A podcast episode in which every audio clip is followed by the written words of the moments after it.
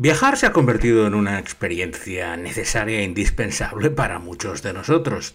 Los destinos son innumerables e infinitos, siempre podemos encontrar lugares para ir a visitar,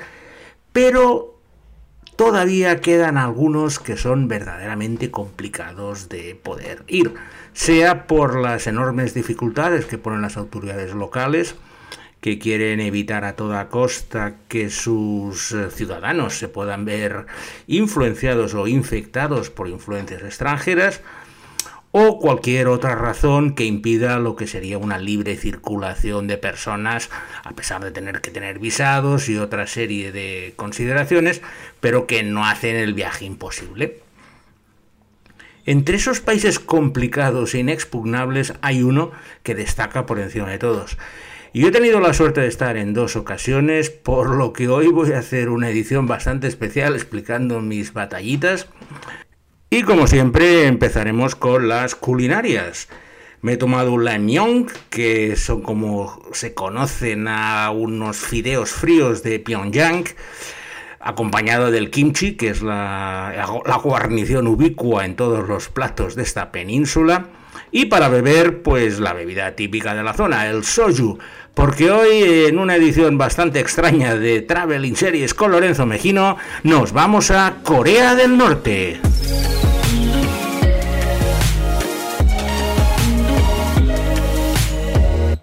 Corea del Norte es el país más hermético del mundo. Y las razones son varias y nos tenemos que rememorar al final de la Segunda Guerra Mundial, cuando en uno de esos juegos de de partición que hicieron los vencedores en la Segunda Guerra Mundial para repartirse el botín de guerra, eh, Corea, que estaba ocupada por Japón en ese momento, pues fue dividida en dos partes por el paralelo 38. Al norte quedaba Corea del Norte con eh, la resistencia filocomunista, como un líder como Kim Jong-un que obedecía rápidamente los, eh, las influencias de China y de Rusia, y al sur la parte ocupada por los Estados Unidos de América. Esa partición fue muy inestable al principio y de hecho, pues nada, se produjo en el 46 y cuatro años después los, los coreanos del norte, apoyados por Rusia, invadieron la parte del sur, los americanos fueron a defenderla y hay lo que conocéis como la guerra de Corea. La finalización de la guerra después de muchas vicisitudes se cerró bastante en falso y básicamente lo que hizo fue instaurar esa dictadura comunista autocrática en el norte, mientras que en el sur pues fue una democracia completamente asimilable a las occidentales. Esa dinastía comunista que gobierna con mano férrea los destinos de Corea del Norte desde 1948 empezó con el líder eterno Kim Jong-il al que sustituyó su hijo, el presidente eterno y fundador del país, Kim Il-sung, y ahora con la tercera generación encarnada por Kim Jong-un, que es el que dirige los destinos del país. Ellos controlan o han controlado hasta más mínimo detalle los contenidos de la televisión estatal norcoreana, donde se alterna el culto a la personalidad de su líder con programas de coros y danzas y algunas series destinadas a realzar la grandeza y los valores patrióticos norcoreanos. Corea del Norte tiene la extensión aproximada a la de Andalucía y Extremadura juntas, o sea que es un país bastante grande y tiene 26 millones de habitantes. El problema es que su climatología es muy dura, los inviernos con temperaturas por debajo de los 20 grados al estar tocando a Siberia son durísimos. Y la escasez de recursos agrícolas cuando la meteorología es muy adversa ha provocado una serie de diversas hambrunas en Corea del Norte porque casi todos los gastos son gastos militares, que son los que mejor viven del país y las castas más elevadas, mientras que el resto de la población que vive pues por las aldeas y los pueblos es pura supervivencia y si tienen un poco de arroz para llevarse a la boca, pues con eso tienen que ir estirando hasta que llegue una buena cosecha. Esa obsesión por Corea del Sur y el capitalismo es el eje principal de la primera serie de la que os voy a hablar hoy de Corea del Norte y lleva el nombre de Punishment. Punishment explica desde la perspectiva norcoreana los esfuerzos militares para desenmascarar un complot de las fuerzas imperialistas americanas y japonesas destinado a derribar al glorioso gobierno comunista con un atentado en el tren donde se iban a reunir. Las teorías conspirativas de Corea del Norte sobrepasan la paranoia y Punishment es un reflejo adecuado de las mismas proporcionando a sus habitantes un entretenimiento basado en lo que escuchan en las noticias cada día, en el mejor ejemplo de nosotros contra el mundo y mostrando las maldades de los enemigos de la patria. La calidad de las imágenes y las interpretaciones son realmente infumables, con un, uh, dominio tecnológico de producción de antes de la Segunda Guerra Mundial pero te permiten conocer de primera mano cómo les es presentado el resto del mundo a los nacionales del país. También no dudan en, por ejemplo, hay una escena que presentan unos trabajadores revolucionarios y su reacción frente a unos infiltrados opuestos al régimen en su fábrica. Y sobre todo lo que hacen es enaltecer y ensalzar los valores patrióticos, pues de una manera muy similar a como se hacía en nuestro país durante la dictadura franquista. Y en ese momento creo que ya es la hora de deciros que se me perdió a mí por Corea del Norte. He tenido la suerte o la desgracia, o no lo tengo muy claro, de haber estado en dos ocasiones. La primera fue poco antes de los Juegos de Pekín, en 2007, porque Corea del Norte, de hecho, es un país completamente aislado del mundo y el único lugar con el que tiene relaciones es eh, China. La única conexión aérea de la compañía local, Ercorio, que no recomiendo que voléis en ella, a no ser que os guste la ruleta rusa o jugaros con vuestra vida, pues es un vuelo que va de Pekín a Pyongyang, donde pues fui en una expedición oficial de temas deportivos y al llegar a Pyongyang ya nos habían avisado que allí pues vamos a estar escoltados durante todo el tiempo de nuestra estancia. Eso sí, al ser una cosa oficial pues se desvivían por nosotros. Nos montaban todo tipo de actividades y todo tipo de historias, pero desde el momento que aterrizamos en Pyongyang hasta el momento que nos fuimos, siempre estuvimos acompañados. Incluso en el hotel donde estábamos, pues había una persona, servicios secretos o agentes o lo que fuera, que estaba apostado al lado de cada una de las puertas. Éramos tres personas, un noruego, yo y un canadiense, y a la puerta de nuestras habitaciones siempre había una persona vigilando y de una forma muy sutil, porque nunca te impedían hacer nada, sino que con la excusa, no, no, si es por su seguridad, siempre te acompañaban. Como ya nos habían explicado el tema, pues realmente pues decidimos dejarnos llevar y que a partir de nuestra agenda oficial, pues ellos nos dedicaran a mostrarnos las maravillas. ¿Qué hacían? Pues en Pyongyang nos llevaron a ver el lugar de nacimiento del supremo líder, donde está enterrado el, hijo del líder, su casa, el palacio presidencial, un poco dentro de este culto de la personalidad, la dinastía comunista, pues para ellos lo más importante es enseñar los orígenes de las personas que rigen. Todo el mundo en el país lleva una chapita con la foto del líder en la solapa y nos dijeron, y en eso cuando viajo soy bastante obediente a las instrucciones que me dan, que evitáramos cualquier contacto con las personas locales porque básicamente les íbamos a poner en problemas. serían interrogados posteriormente sobre qué habían hablado con nosotros, qué habían dicho. A ver, tampoco es que hablen muchos inglés, con lo cual y mi coreano pues es realmente penoso. Tampoco es que podíamos conservar, conversar mucho. Pero sí que es cierto que para evitar problemas nos dijeron muy claramente que no, que evitáramos cualquier contacto. Entonces, pues bueno, íbamos de un lado a otro, nos llevaron a visitar fábricas al ser un tema deportivo, no dudaron en hacernos una gran exhibición en el Estadio Monumental de Pyongyang, una cosa enorme, tiene 114.000 espectadores, y nos montaron ahí una demostración de coros y danzas militares, con, con chicas haciendo gimnasia, en honor a los invitados que éramos nosotros, para mostrar todas las eh, cualidades del régimen nos llevaron al metro, pero vamos, era como ir en un viaje organizado donde no te podías separar ni un momento del programa que ellos habían diseñado, más allá, lógicamente, de las reuniones de trabajo que ahí sí que podíamos hablar tranquilamente con nuestros interlocutores norcoreanos.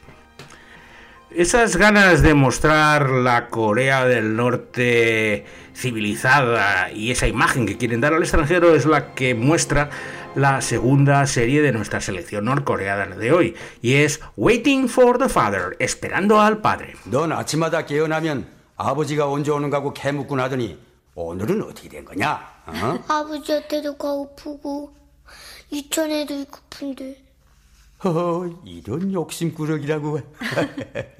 장효가 그래도 아버지가 거기서 우리 장효기 기다린다지 않니? Waiting for the Father es una serie costumbrista basada en una familia de Pyongyang y sus quehaceres habituales con el padre trabajador, la madre ama de casa y unos niños maravillosos en un entorno irreal y digno de un anuncio del nor- corte inglés norcoreano.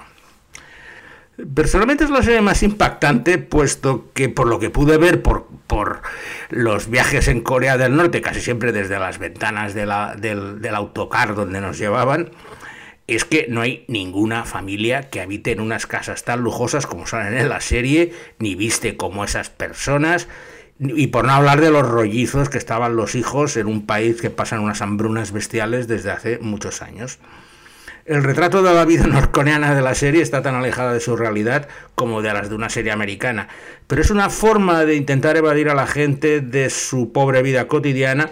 mostrándoles las imágenes de un paraíso norcoreano que les puedo asegurar que solo existe en las mentes de algunos de los guionistas gubernamentales encargados de la serie. Ya que a pesar de lo controlado que estuve en mis estancias, lo poco que se veía solo tenía un color, el gris. Una cosa que nos avisaron y me sorprendió en mi primera visita fue la gran cantidad de preguntas que nos hacía la persona encargada de velar por nuestra seguridad, como si fuera un agente haciendo un interrogatorio velado. Pero no a nivel tanto de conocimiento, porque vamos, el tema deportivo poco tema de espionaje podíamos decir, pero sí en cambio a nivel de gustos y de cosas que nos gustaban. Yo, por ejemplo, me acuerdo que le comenté al mío que me gustaba mucho hacer montañismo y subir montañas y que una de mis ilusiones pues sería pues subir a la montaña más alta de Corea del Norte, el mítico Monte Paektu. Y cuando me ofrecieron volver otra vez a Corea del Norte a continuar con la misión esta deportiva que había estado por primera vez, poco más de un año después de esta primera visita, eh, los amigos coreanos me enviaron un, un correo diciendo que si estaba interesado en subir al monte Paektu, que me lo montaban y me lo organizaban y estarían encantados de mostrar la montaña sagrada de Corea del Norte. Yo les dije que sí, a los dos compañeros que venían, que éramos el mismo grupo, también les gustaba el tema. Y total, que en esta ocasión, como ya habíamos estado la primera vez, ya más o menos había un poco más de confianza, y nos llevaron a subir al monte Paektu. Claro que la cosa tiene trampa, porque de hecho es una montaña que está pues, a unos 400 kilómetros al norte del Pyongyang, nos llevaron en un avión y está tocando a la frontera con China. ¿Qué han hecho los norcoreanos? Pues han hecho un funicular que sube hasta la cima. Han hecho dos funiculares, uno que lleva hasta una estación intermedia y de ahí un funicular que te lleva hasta la cima. Yo le dije al, al encargado, oiga, yo me gustaría subir andando. Bajaría, bajaré con el funicular, pero bueno, por lo menos 600 metros en dos horitas, si me lo permiten, me gustaría subir andando. La verdad es que no, no le sorprendió, porque hay gente que lo hace. Eso sí, no pude subir solo. Uno de los escoltas subió conmigo y por lo menos me di el placer de subir al lado de la vía del funicular. Tampoco es que hubiera muchas más opciones. A esta montaña de 2.700 metros, que en invierno pues está pelada de nieve y sobre todo pone en perspectiva algunos de los logros del supremo líder que dijo que un día había subido al monte Paektu. Claro, habiendo el funicular ya me imagino cómo subió. Pero eso sí que no lo dijeron en las noticias, hasta que no estuve allí y vi que había un funicular que subía, la verdad es que yo sí que creía que era una montaña un poco más seria.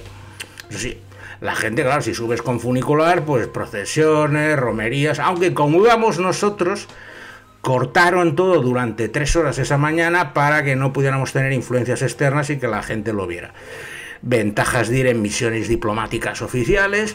pero también, como ya digo, no me impidió ver completamente qué es lo que había más allá de esa fachada oficial. El ejército es omnipresente y es, el trama, es la trama que trata la tercera serie norcoreana de hoy.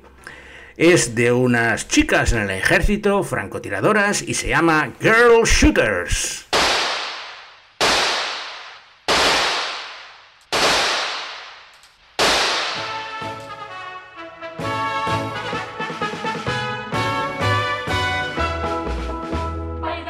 Shooters es la historia de unas jóvenes reclutas femeninas del ejército que realizan su servicio militar obligatorio de 3 a 5 años.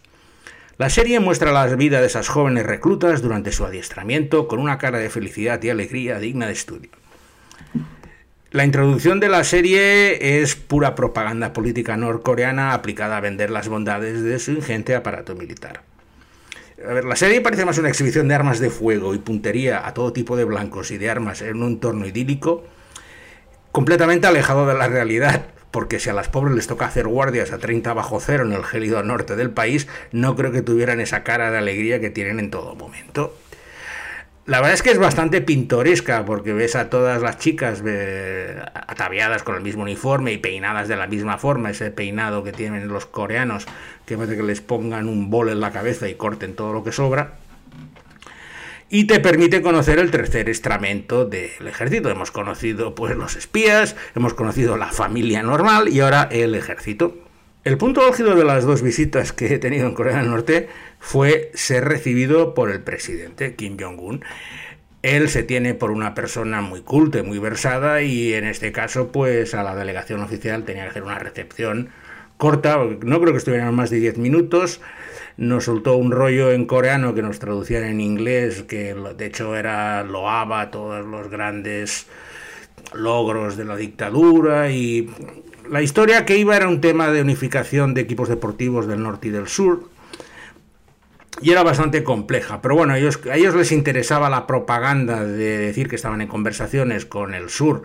para mandar equipos conjuntos, cosa que finalmente se hizo en 2018, porque los Juegos de Invierno de Pyeongchang no es Pyongyang, es Pyeongchang, que es algo diferente, que se celebraron en Corea del Sur, en hockey sobre hielo enviaron un equipo conjunto. Y esta, esta pugna entre el norte y el sur, que sigue viva más de 50 años después, es el tema de la última serie de nuestra selección, que en este caso es surcoreana y lleva el nombre de Crash Landing on You.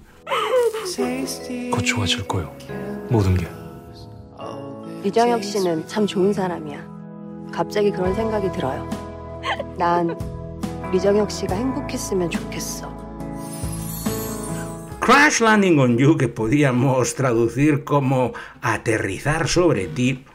es una historia bastante rocambolesta, protagonizada por la heredera de un importante conglomerado surcoreano, los denominados Chaebol,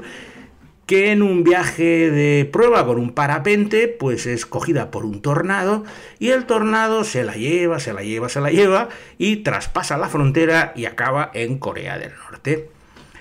La chica, ya os podéis imaginar, es una ricachona, frívola, superficial, que acaba colgada de un árbol con su, con su parapente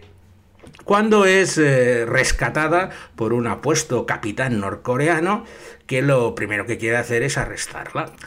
Poco a poco pues empieza a haber una, una, relación de equívocos cuando el pobre norcoreano ve que la chica esa pues ha entrado por casualidad y sin quererlo en su país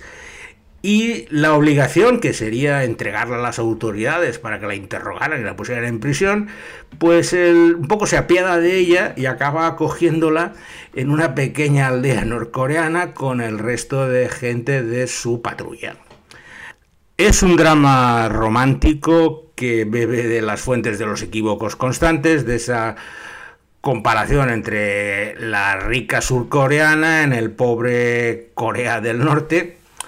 y el amor, pues lógicamente va naciendo entre este capitán y la rica heredera, con todos los problemas que eso conlleva, tanto por eh, intentar esconder a la, a la fugitiva, en, el, en la aldea, como también por los esfuerzos de los surcoreanos por intentar encontrar a la chica por lo que se van produciendo incidentes diplomáticos, todo tipo de peligros a los cuales el amor les va venciendo. Lo más interesante de la serie es que enfureció muchísimo a la gente de Corea del Norte, que debido a la cercanía muchos pueden captar las series de Corea del Sur y las, pueden ver de forma clandestina porque está prohibido, pero el régimen al ver cómo Mm, se reían, porque de hecho se reían de las costumbres y de la gente de Corea del Norte, lo tomó como una ofensa nacional, realizando pues graves eh, acusaciones de plagios y de faltar al respeto al pueblo norcoreano por mostrarlo, pues eso, como una banda de paletos, analfabetos, sin apenas cultura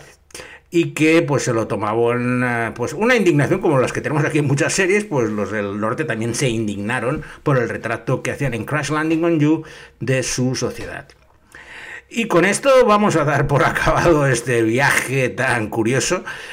donde os he relatado mis experiencias por Corea del Norte acompañado de estas series, las cuales, pues incluso la última Crash Landing on You la tenéis en Netflix, con lo cual os puede ser una magnífica iniciación a Corea del Norte si la podéis ver. Hoy ha sido la edición que se lo he puesto más difícil a Alberto Laya porque no sé si habrá podido encontrar los vídeos de todas las series, de alguna de ellas tengo mis dudas, porque yo no lo he podido volver a encontrar, la vi en su momento, pero no lo he podido volver a encontrar. Si no, pues os pondremos algún corte de alguna serie o la dejaremos en blanco en ese caso. Pero de todas formas, como siempre, agradecerle su gran esfuerzo para encontrar vídeos de Corea del Norte, que no es nada evidente. Y gracias a Alberto Laya, pues vemos la luz cada semana. Y sin nada más, me despido de vosotros hasta la semana que viene con una nueva edición de Traveling Series con Lorenzo Mejino.